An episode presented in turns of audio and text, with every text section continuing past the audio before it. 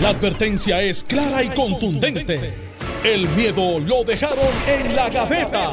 Le, le- le estás dando play al podcast de Sin, miedo, de Noti1630. Buenos días, Puerto Rico. Esto es Sin Miedo en Noti 1630. Soy Alex Delgado y ya está con nosotros el senador Carmelo Ríos, a quien le damos los buenos días, senador. Buenos días a ti, Alex. Buenos días, Alejandro. Los números del Pega 3 hoy son 549. En breve le explicamos por qué. Alejandro García Padilla, gobernador, de- exgobernador de Puerto Rico. ahora buenos yo días. tam- Yo, también quiero saber. Buenos días a ti, Alex.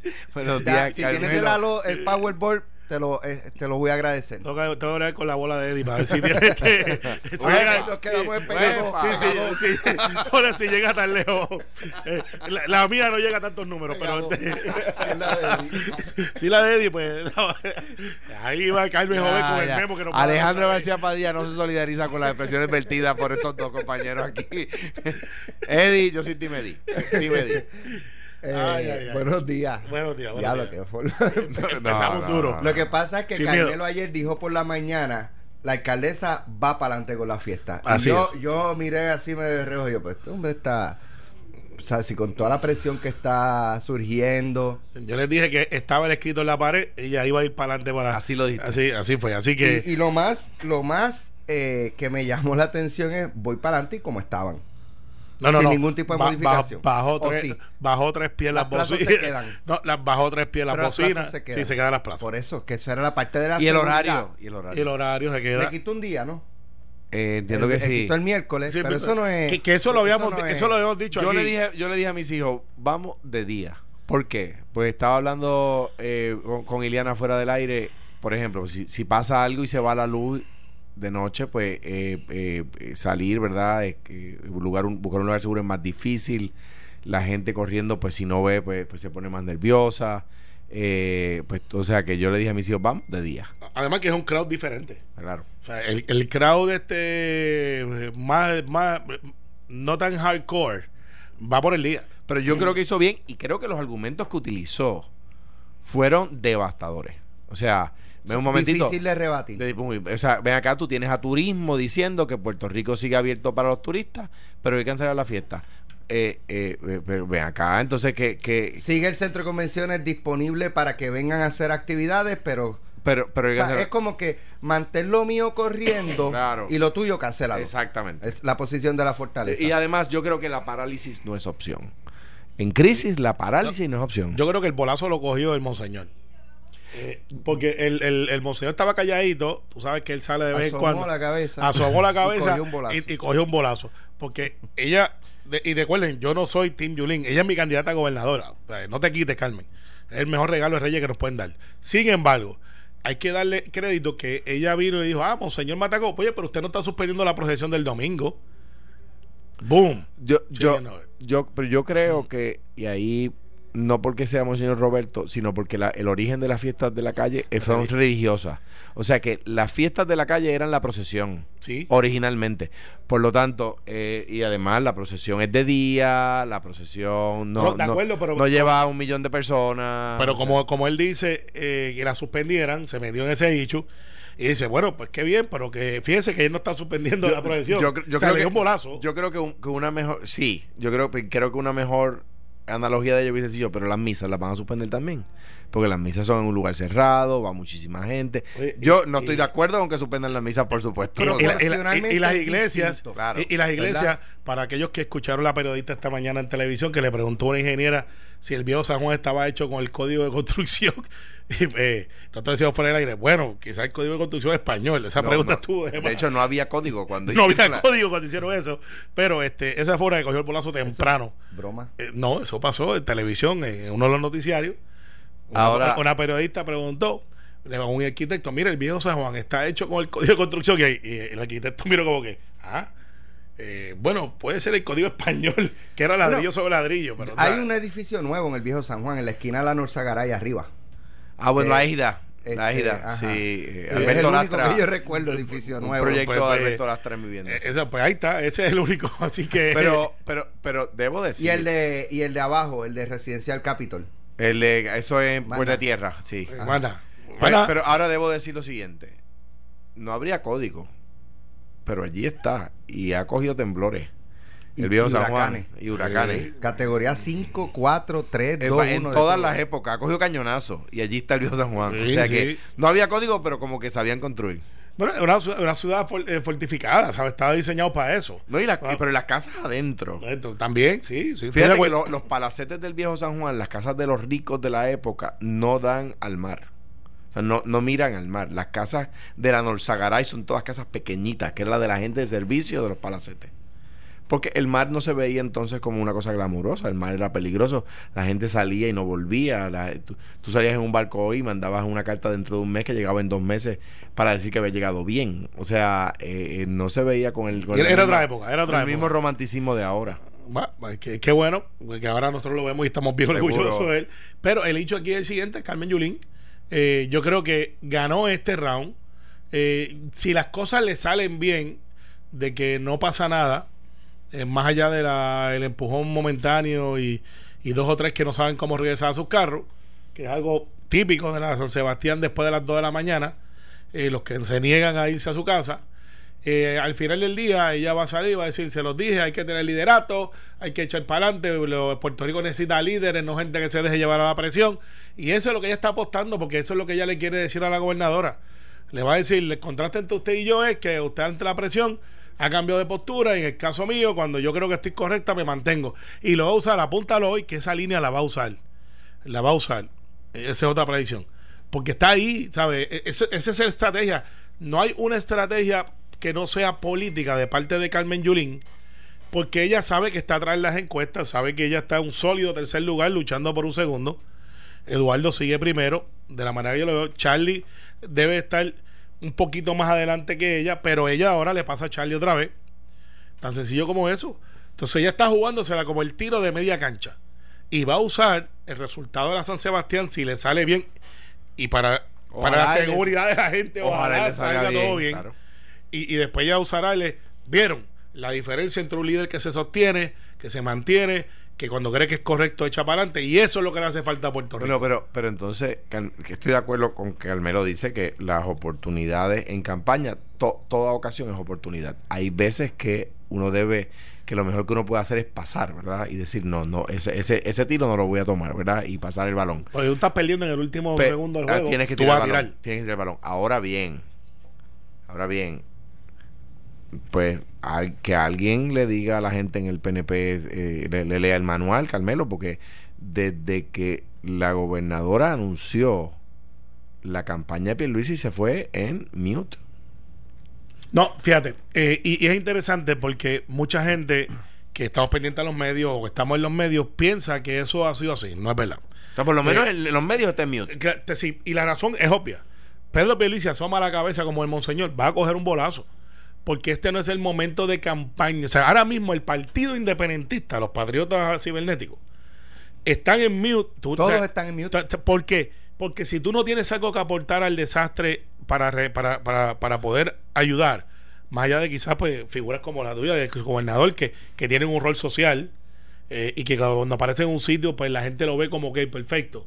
Y Aníbal quizás pudiera salirse con la suya en esa y decir, yo soy ese gobernador y estoy por ahí dando mis rounds.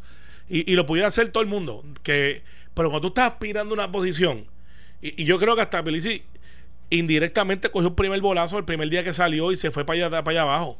Es Eh, que fueron vestidos de azul. No, pero él no estaba, él no estaba en esa caminata. esa. Él no estaba Ah, en él no estaba en esa. En era esa no. de- Y, Eh, y- y eso, eso a mí, no sé, y, y por lo que vi cayó muy mal. Eh, parece como si se hubiesen puesto de acuerdo, vamos todos de azul. Una caminata de campaña ¿Sabes? no Azul. es. Ahora, yo, yo ayer decía a, a lo que comentaban Sánchez Acosta y José Báez en Aparo Limpio justo antes de nuestro programa, que eh, eso es ayudar o eso es hacer campaña. Yo decía, es ambas. Es ambas, sí. O sea, el, yo, y yo creo que el político puede ir y llevar ayuda, pero ¿por qué no? O sea, yo creo, eh, o sea, si los políticos hacen cosas malas, se les critica. Y está bien que se les critique. Pero, pero si en un momento de necesidad quieren llevarle ayuda a una comunidad, pues claro que eso está bien. Y la anoche yo vi en Guayanilla, estuve hasta las 11 de la noche con el alcalde. Y eh, tengo que decir que otros alcaldes han ido allí a ayudar muchísimo. Tengo que reconocer. No, de a todas partes, los y Rolando Ortiz ha tenido un campamento permanente allí, cocinando con los comerciantes de Calley, que van allí todo el día.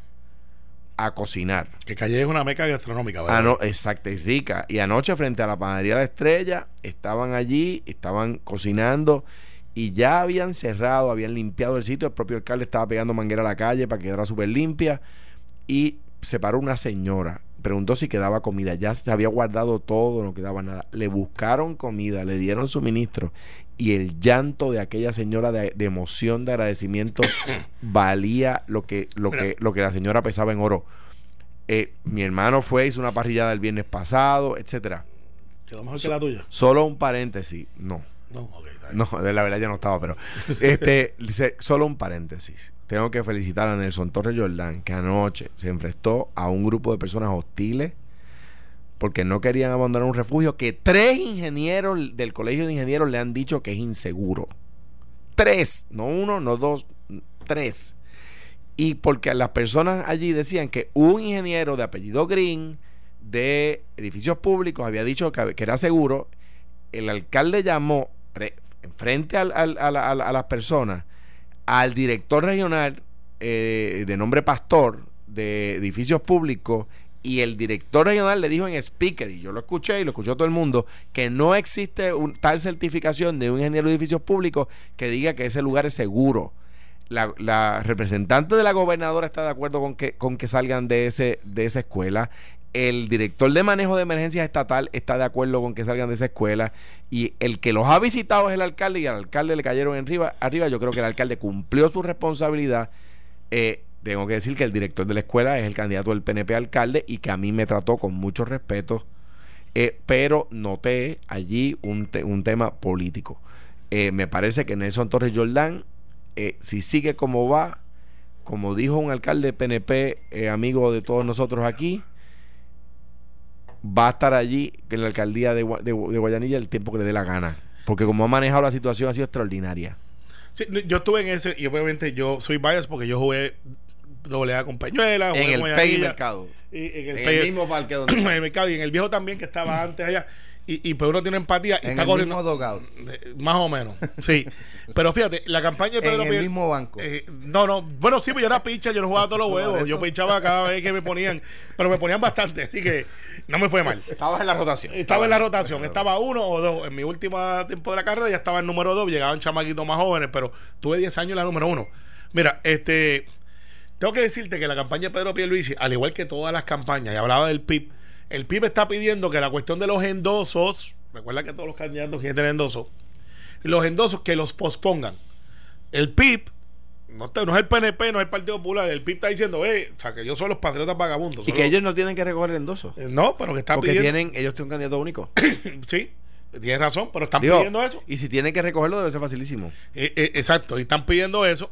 Eh, y hay un montón de otros candidatos que están diciendo, bueno, vamos a ver cómo hacemos esto, porque no estamos para el aspecto político, para recoger endoso. Imagínate para ir allá. Entonces, ¿qué ha hecho Pedro Pierluisi? Y lo tengo por conocimiento de causa. Él vio lo que estaba y olfateó y dijo, bueno, pues ¿qué yo puedo hacer? Porque no me puedo quedar en mi casa. Pues él se ha ido a los pueblos, ha hablado con los alcaldes, me consta que empezó a llevar duchas, porque aquí todo el mundo lleva agua, que es necesario, pero hay cierta, o sea, tú tan solamente puedes acomodar cierto número de agua. Claro. Y está llevando duchas, está llevando asuntos a los alcaldes y no está tirándose fotos. Y la razón es porque la foto no es algo bueno. Si es un oficial electo, tú lo pudieras entender porque mucha gente de las críticas contra los oficiales electos es, después de María, ¿dónde tú estabas? ¿Qué tú hiciste? Y la única línea de defensa, Alex y Alejandro, que tú puedes tener contra ese argumento es, yo estuve en tu comunidad, está la foto. Claro. O sea, eh, es como único. Eh, porque tu trabajo como oficial electo es, estoy aquí, te represento, mi primera opción y, y deber es legislar. Pero es legislar también para poderte beneficiar. Y una de las cosas que yo puedo hacer es ayudarte como facilitador, porque los legisladores no tenemos ni obras públicas, ni tenemos fingers, ni diggers. Pero mira, un hint a la campaña. Ayer yo publiqué en Facebook sobre lo que pasó en Guayanilla porque la gente de la comunidad subió videos. O sea, yo, yo no salí a manifestar que yo estaba en Guayanilla. A las diez y pico de la noche puse un post en Facebook y en Twitter eh, explicando lo que había pasado porque los medios estaban habían atraído su atención al tema, ¿verdad? Eh, un hint a la campaña. Pedro Pierluisi no tiene que sacar la foto. La, los seguidores pueden subir fotos. Sí, y entonces, el mismo cuando, es, efecto. cuando es alguien del Sí, crowd, el mismo quiera, efecto. Sí, pero quiera. cuando, cuando es alguien del crowd el que sube la foto y no es uno mismo, pues tú no puedes acusar. Yo no puedo decir a Pierluisi, ya fui allí a tomarse una foto porque eh, Juanito Trucupey de tal pueblo Sí, esa- pero, subió pero- una pero foto. como quiera va a ser el efecto, pero te entiendo y tienes razón. pero este, ¿qué, qué yo haría y, y qué es lo que y vamos a decirlo como es? Aquí yo siempre he hablado sin miedo. Por eso el programa se llama así. Así se llama el programa. ¿Dónde Pedro Pierluisi es efectivo? Pedro Pierluisi es efectivo donde él sirvió esto nos van a dar una exclusiva. Sí. Nos Eh, van a dar una exclusiva. Más o no menos, más o menos, más no o menos, más o menos. Y, y después de la pausa, yo espero bregar con esto, que alguien me cambió el setting del teléfono y todo el mundo que me escriba ahora se chotea. ¿Tú sabes cómo hacerlo? Ahí está Este Alejandro. botoncito, mira a ver si Ah, María, no después que salió de la gobernación, ahora sabe muchas cosas. Mira ¿Viste? para allá. Eh, mira, ayer yo estaba eh, con un amigo tuyo que está en, de visita en Puerto Rico, que es el congresista Lacey Clay. Buen Lacey tipo, Clay gran tipo. es, lleva 20 años en el Congreso y Lacey Clay lleva, eh, es demócrata, está en mayoría. Se quedó con nosotros en la Y fortaleza. me dijo que tú le diste pon allí y lo dejaste en la fortaleza y me encantó y se acuerda de eso. Y, y me dice, el tipo es el, el, el tipo no digo despectivo, el, el- el congresista que lo trajo aquí Javier Llano, está aquí con su esposa, que su esposa maneja eh, cuidos extendidos en los estados y están aquí en lo que se llama su, su reunión de Navidad, Winter Meeting, de, de invierno. Invierno. Me dice, me cancelaron 15 por los temblores. Vinieron 20 de los que ella administra aquí. De ella, o sea, ella administra centros de cuidado en todos los Estados Unidos continentales. Me dijo, pero tengo 15 a 20 que vinieron a Puerto Rico y se están quedando en el viejo San Juan. y me dice, este, Lacey Clay, yo soy el subsecretario de la del Comité de Vivienda Federal. O sea, esta es la persona, está el, chairman y está el debajo. Yo soy el de vivienda y nadie me ha llamado. Él ayer le pusimos a hablar y dije, mire, nos vamos a tener un nicho de vivienda, vamos a tener 2.000, 3.000 familias que hay que relocalizar. El número es incierto, pero eso viene. Eh, esto se sigue moviendo. El sur es que está bien duro, acá arriba usted no lo siente tanto. Y él me dice, aquí lo que hay que hacer es poner en el potro a los funcionarios federales. Hay que ir al Congreso y usted denme las herramientas. Ayer le hice un briefing, todo, hoy lo voy a ver también por dos o tres horas. eh, y le, un briefing de lo que él necesita, porque él no es de aquí, él es de San Luis.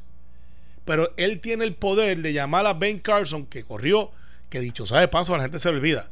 Quien trajo a Ben Carson a una convención en El Conquistador, cuando estaba corriendo para presidente, fue Jennifer González. Eh, y me acuerdo aquella vez, se lo vacilaban otro, pues Ben Carson era el secretario de vivienda, republicano. Eh, Supuestamente fue Ricky. no, fue, fue, puede puede haber sido Ricky con Jennifer, pero Jennifer tuvo que ver mucho en eso. Entonces, al final del día, recuerda que Ricky es demócrata, igual que yo. O sea, y esto, pues, eh, Bueno, es, pues es se lo como. adjudicó. Pues está bien, hay mucha gente que hace eso todo lo- últimamente. Se adjudica las cosas que no son. Pero el cuento al final del día es: ese individuo está aquí, es súper, súper poderoso en vivienda, que es algo que estamos sensitivos, y no lo estamos usando al máximo. ¿Qué tiene que hacer Pedro Pierluisi? Que ya le estoy dando la premisa. Pedro Pierluisi se comunicó ya con Steny Hoyer, que es el segundo de la Cámara. Habló con Nancy Pelosi. Ya esa gente viene para. Darren Soto vino acá. No es, un, no es porque él se quiso montar en un avión estuvo aquí porque Pedro Pelici, donde puede dar su batalla a favor de Puerto Rico, que le sirve de resumen para su elección, es en el Congreso donde él estuvo ocho años y donde está la mayoría. Pedro Pierluisi eh, no está en su casa durmiendo. Está en los comités, está en, en los, en los municipios, está reestructurando su base.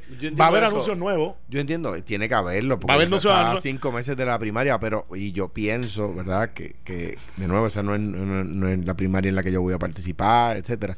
Yo pienso que si fuera hoy, tiene un problema en la primaria y es natural, la gobernadora eh, la gobernadora tiene que intervenir en esto sí o sí, ¿verdad? Esta no, esta no se puede guardar, ella es la gobernadora y fue Claro. allí y durmió en Guánica eh, y se ha quedado en los refugios, etcétera, y está haciendo lo que tiene que hacer el gobernador, ¿verdad? Ahora bien, eh, lo que, lo, como, como sabemos, lo, en, en política lo que no se sabe no pasó. Tú puedes haber hecho la, mejor obra, el mejor proyecto de ley en el caso de- del legislador, la mejor asignación de fondos.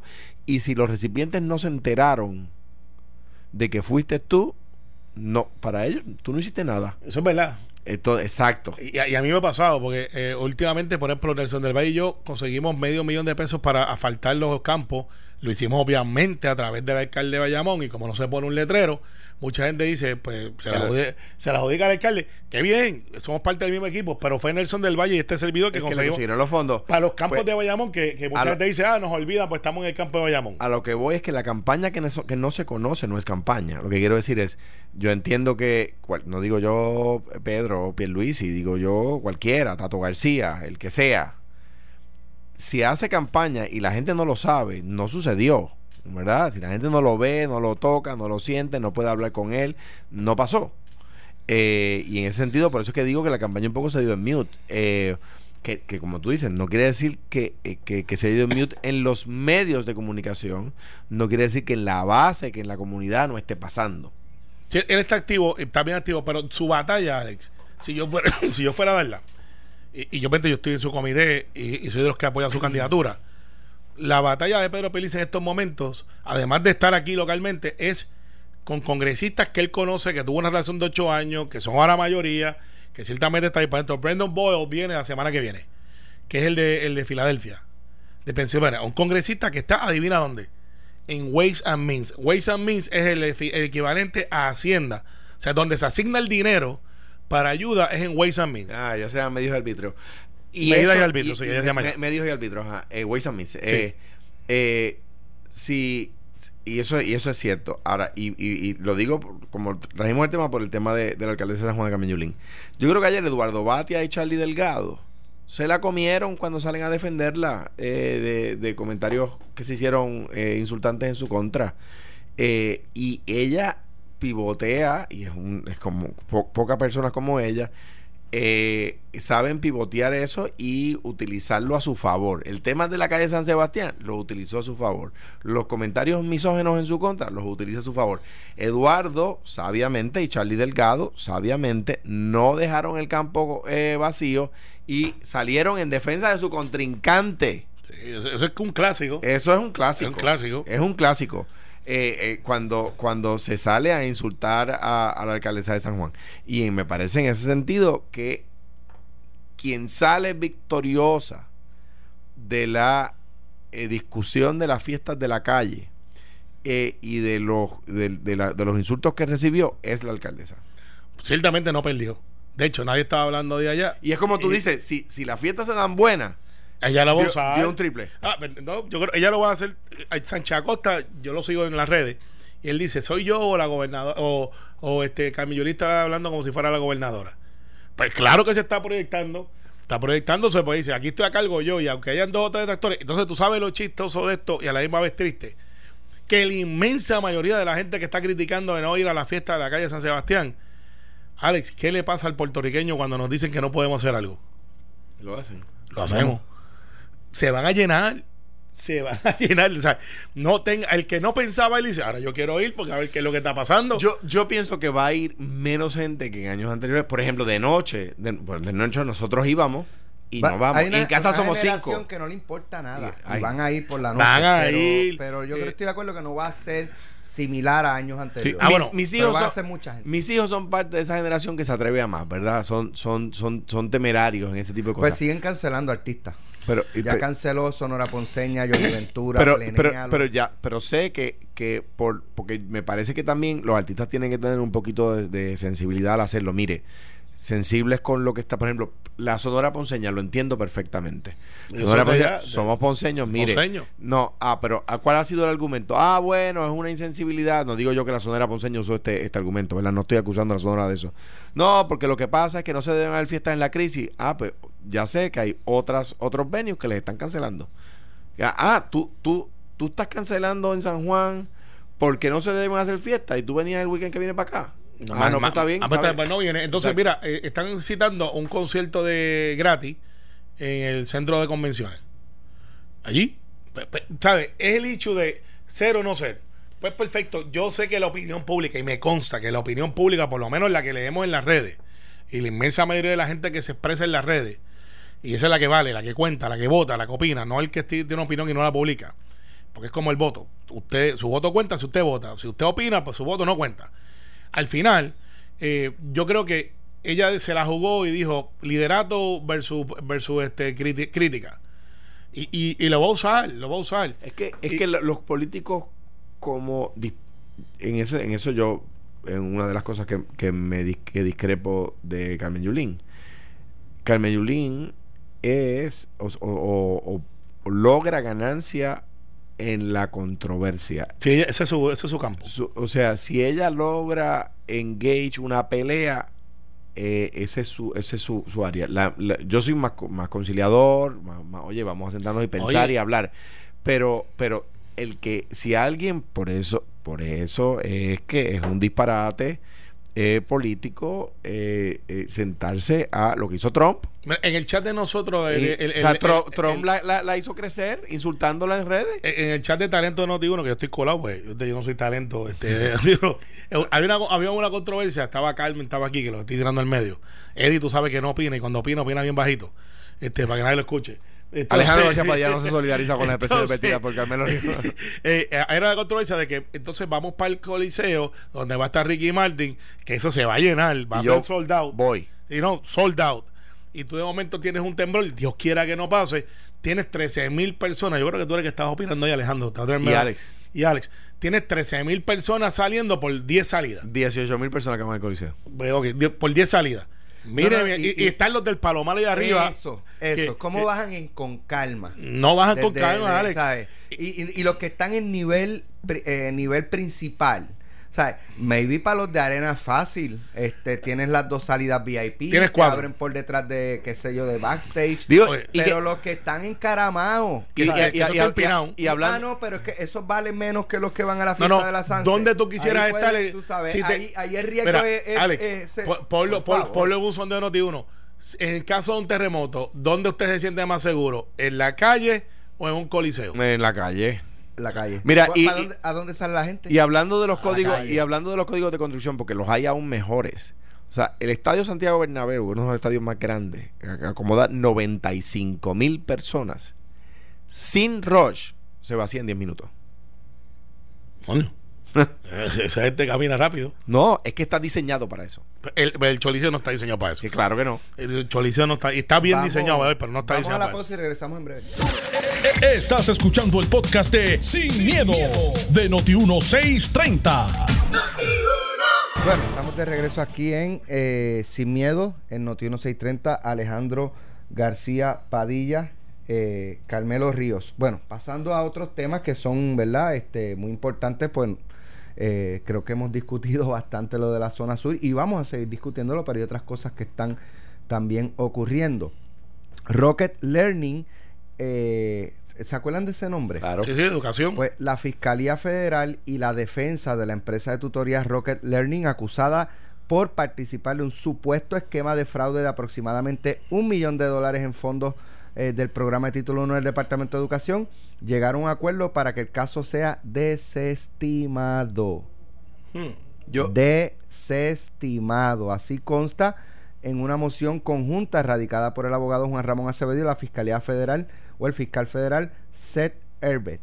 Eh, no obstante, el documento legal no explica en qué consiste el acuerdo. Se anticipa que el Ministerio Público radicará una moción para la desestimación de los cargos contra la empresa una vez se ejecute el acuerdo. Eh, Rocket Learning insistía en la desestimación de los cargos al argumentar que el gobierno presentó información falsa eh, al gran jurado en relación a la cuantía del presunto esquema de fraude. Acevedo ha alegado que las acciones del Ministerio Público para sustentar la acusación del gran jurado contenían material falso porque tenían conocimiento de los cambios en el sistema biométrico de registro de asistencia. El letrado expuso que el gobierno cambió el cálculo en el proceso a sabiendas que era inconsistente con la información biométrica. Inicialmente, los fiscales federales José Capó y Herbe objetaban la desestimación de los cargos y rechazaban que hubiesen presentado información falsa al panel acusador. Planteaban que las aseveraciones de Rocket Learning sobre la falsificación de firmas y la información de asistencia para recibir los fondos federales no era un error de facturación, sino un robo al gobierno federal. que quede claro que lo que está diciendo el abogado ahí y lo que, lo que aparentemente pudo sostener que el gobierno sometió al gran jurado información errónea se refiere al gobierno federal, Sí. Correcto, no al gobierno estatal. correcto. Sí, el que le presentó, la evidencia que le presentaron Son al los gran federales. jurado era eh, información Y- falsa. Y, pa- y para que el país sepa. Por lo tanto, el gran jurado fue inducido erróneamente a para que para Acusaran. que acusaran a esta Y para que la gente sepa, en el gran jurado no hay abogado de defensa. Es el fiscal, el magistrado y, Y el la persona, exacto. Más nadie. Que eso debe a cualquiera Sí, debe Eh, eso es un self-serving. imagínate. Eso Sí, es un claro, eso es, Eso mira, es- eh, Por hizo. eso hay una frase en inglés muy Pero- famosa en derecho que dice que, que, un, que un gran jurado le puede encontrar causa probable a un, a un sándwich de peanut butter. Esa es la, la frase famosa en inglés que, que es tan fácil para los fiscales acusar al gran jurado que le podría encontrar cargo a un, a un sándwich de, de mantequilla de maní. Ahora, yo buscando eh, eh, aquí data, Stephen Muldrow, el nuevo jefe fiscal de los fiscales federales, entró el 26 de septiembre en, en- en funciones luego de ser confirmado. Ramón Horta llegó a un acuerdo el 2 de octubre, posterior. Eh, Papín eh, Se hizo- también. se hizo culpable. Igualito. ¿sabes? Y un- con un acuerdo. Eh, y ahora, entonces, uno, Con un uno- acuerdo uno donde- se cuestiona, Eh, es Rosa que- Emilia, ¿qué, qué, sabe? ¿Qué pasó? Y- Esa despedida de Rosa Emilia Mira, como jefa de fiscales, se- de hecho, que hay quien dice que fue forzada. Yo creo, yo no lo sé. Ahora, yo creo que hay que ver qué está pasando ahí. Igual a veces suceden casos en la Fiscalía de Puerto Rico. Eh, yo- mira, mira el caso de Jaime, que igual se le desestiman todos los cargos de corrupción. Mira, mira, pero en el caso de Papín y el caso de Papín fue Ramón, negligencia, Ramón Horta fue negligencia y Perello fue negligencia. ne- o sea, le, le destruyen la vida. Car- Carmelo, tiene ahí para que bate. Eh, Bueno, lo que, lo que pasa es que yo los observo, entonces yo viro. El caso de Papín se hizo culpable por los fraude. No. Eh, no, él hizo un, Acuerdo. un acuerdo. Pero no Eh, hubo fraude. eh, o sea, pero, se- eh, sí, que eh, usó sí, unos fondos que eran para una cosa, para otra cosa. No, pero- o sea, pero no, el- no hubo, no hubo apropiación de fondos públicos. El- la acusación más fuerte, que era que él había cogido un donativo ilegal de un suplidor, se cae también. Está, pero digo el fraude, fraude eh, en el mail, este mail fraud. Es que. No, así que En, el correo. en el correo. Ok, el sí, correo. sí. Ese fue el, el cargo que él aceptó. Sí, sí. Eh, que él aceptó. Así que, mira, sí, un fraude en el correo. Que, que eso lo que significa es, para que la gente entienda, No, que envió, no, no voy a decir que envió la carta al legal que no. no, un email. Un- pues, sí, Ba- pues, que, que, by the way, todos los que conocemos a Papín sabe, saben que no tiene ni computadora. Pero que, que obviamente le dijo a la secretaria envía el email y el email salió del email del alcalde. Pues no quiere decir que no tenía de- dirección de correo. Ahora bien, y todos los que conocemos a Papín sabemos que nunca en su vida ha enviado un email. Ahora bien, o sea, ¿qué pasa ahí? Que a Ramón Horta, un muchacho bueno, que yo conozco hace 14 años, le radican 24 cargos, le, activan, le archivan 23. Y la fiscalía, después de que le destruye la vida, de que, de que ah, mancilla su, su nombre y su familia, sus hijos, dice, ah, by the way, le archivamos 23 y queremos reconocer que ni se robó un centavo, ni utilizó fondos públicos para fines que no fueran públicos. Lo que pasa es que los chavos eran pavates y compró guantes. Mano, o sea, pero- digo... pero el caso de, de, de Horta, ese- Ah. ese, es el acuerdo, pero hubo gente debajo de ese esquema que se hicieron Está culpables. bien, está bien, pero Ramón Horta. Está bien, pero se hicieron ese- culpables. Sí, está bien, pero yo no puedo acusar a, a- a- una persona No, no, de, de corrupción y decir que Yo- Carmelo Ríos, porque la su jefe también robó. Yo entiendo, yo entiendo el argumento. Al igual que uno de los casos de Abel Nazario, yo creo que hay. Que lo hemos dicho aquí. Hay, hay un consenso de Puerto Rico de que el primer caso, por lo menos, es bien flojo. Que es un caso administrativo, que en otros lados es administrativo. Entonces, a lo que me dices de la O sea, Fiscalía ya- Federal. yo creo que se ha destruido el mito de que si los federales acusan es culpable. claro, entonces tienes no el acto. eh, declarado culpable. y- y- no, no, de y- una u otra cosa. Sí, no. Porque no han salido tampoco No. limpio de polvo y paja. No, pero no, yo creo que sí. En el caso de- Aníbal, Aníbal sí. Y en el caso de- todo eso, en el caso de Aníbal se probó y, y yo creo que en el caso lavado de dinero. Yo creo y que se estipuló. y yo creo que en el caso de Ramón Horta sale libre de polvo y paja, porque de lo que lo, lo que al fin y al cabo la fiscalía reconoce que pasó, que fue que, que usó- hizo más con menos. Mire, no, no voy a comprar canasto porque ya tengo canasto. Voy a comprar mallas y bolas. Pero para eso- Ah, pero es que los chavos eran para canasto, Pero eso, convicto. fue, pero eso fue, pero espérate, espérate, eso fue dentro de las mismas acusaciones a los otros. No, o sea, no, no, no, fue eso- una acusación aparte. no, no. Pero era un esquema alegado. De un era delito esquema- aparte. un- Pero un- a él no- pero, por eso. pero- Pero no, un alegado esquema. espérate, alegado. no, Porque- pero es que los delitos del alegado esquema se le archivan. A Pero- Ramón. pero O sea, Ramón, abajo como no. parte eh, de un acuerdo. Entre los 23, entre los 23 cargos, habían casos, cargos, ¿no? Que lo vinculaban al esquema de los otros. Y con el testimonio de ellos, la fiscalía reconoce que no puede probarle nada en contra a Ramón. O sea, no. o sea, el, el- o sea lo, que, lo, que, lo que la defensa pudo lograr es que la fiscalía reconociera que Ramón no tuvo que ver en lo que hicieron otras personas en el departamento. Yo dirigí una, una yo dirigía una agencia que tenía 300 empleados. Y yo, oye, si, si una persona en una oficina regional se robó chavo, o un subalterno mío se robaba chavo, no me podían venir a acusar a mí así como si fuera un field day. Bueno, bueno, que eh, fue lo que pasó en el caso de Ramón Pero lo, lo hacen todo el tiempo los federales. Y en Puerto Pues Rico. mal hecho. En Puerto Rico se ha, se ha creado el mito de que si tú quieres subirle la escala del gobierno federal, te vienes aquí, te apuntas 5 o 6 y, y vas con un resumen de como trataron de hacer en el caso de Juan Bravo y Héctor Martínez, que el, el fiscal lo trajeron que estaba buscando cómo adelantar su carrera política, porque los fiscales tienen carreras políticas. Eso es cabildeo, es- no, no se equivoquen. Esos son confirmados, muchos de ellos están buscando subir, ascenso, y vienen a Puerto Rico con ese, con el, con el amansa guapo y decían a los vamos a montar a todos ahora en un carro y vénganse para acá. De hecho, salió sigilosamente de su puesto en Puerto Sí. Rico, Douglas Left. Sí, se fue, left, he left.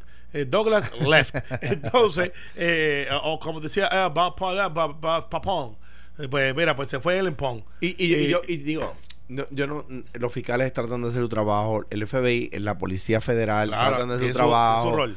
Pero, eh, pero la, de nuevo, es la Policía Federal. Y son gente contra que, que, que nos defienden, que hacen. Yo, yo no, sí, pero yo no- no, Alejandro, menosprecio, en, pero, en- pero ninguna otra jurisdicción están con la Eh, fanfarronería que están aquí. estoy, no, no estoy argumentando en contra, estoy argumentando a favor. Y al favor de, la, de la premisa que decía Alex, ¿qué pasa? Que de repente un montón de. O sea, Papín Ortiz. la, la, jefa- la, la jefatura Fiscalía Federal y de momento comienzan... Pa- y- Papín o sea, el- Ortiz. lo- Rocket Learning, volvemos. Rocket Learning. Es una compañía que se des- co- desbarató.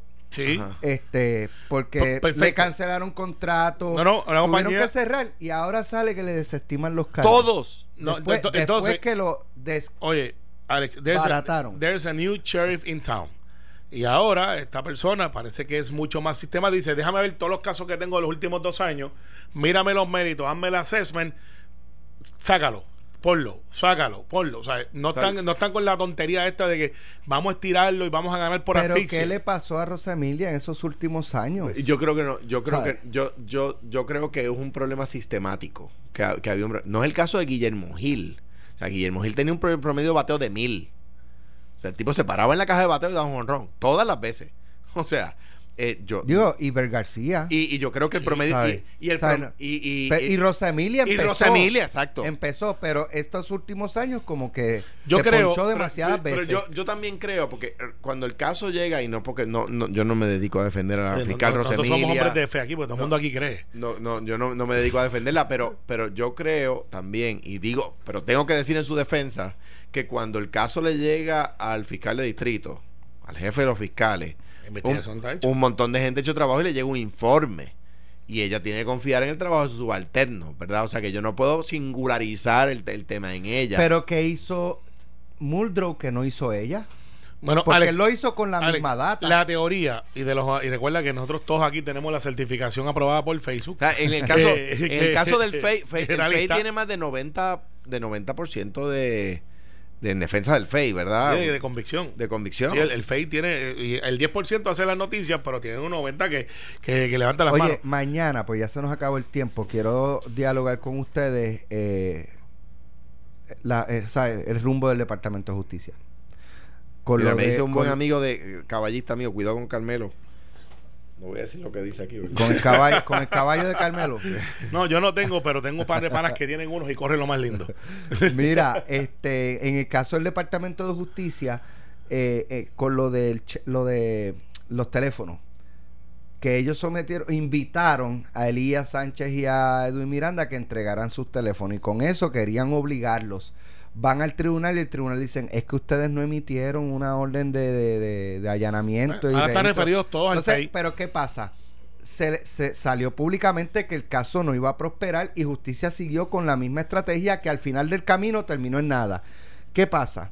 La semana pasada, el viernes, eh, le envían al, al FEI el informe eh, pero sin identificar delitos del chat de, de Rosselló. Pues muy mal. Sin identificar. Pero entonces, ¿qué pasa? Que había dicho Kike Cruz que tenían, ese informe lo tenían, desde que lo tenían, ya aquí que lo está diciendo, el informe está, el informe está, eh, ¿por qué no radican? ¿Por qué no envían al FEI? Lo dejaron para el día que vencía el Hmm. término. O sea, el día que vencía el término, sometieron el informe al FEI, un informe que no le sirve al FEI, ¿verdad? Por lo menos lo que he escuchado de los que saben, no le sirve para mucho porque no identifica delitos. Es que no puede ser manguera rota. El, Pero, el- el pero entonces el de Departamento de Justicia Mojando a todo el mundo así. chapució- Chapució este caso, pero eso lo dejamos para mañana. Ay, a no tenemos O sea tiempo. que no puedo decir ni siquiera que cómo es posible que hayan acusado a personas que llegaron después. Ni siquiera eso lo puedo decir. Mañana. Esto fue, el podcast de Sin, miedo, de Noti1630. Dale play a tu podcast favorito a través de Apple Podcasts, Spotify, Google Podcasts, Stitcher y notiuno.com.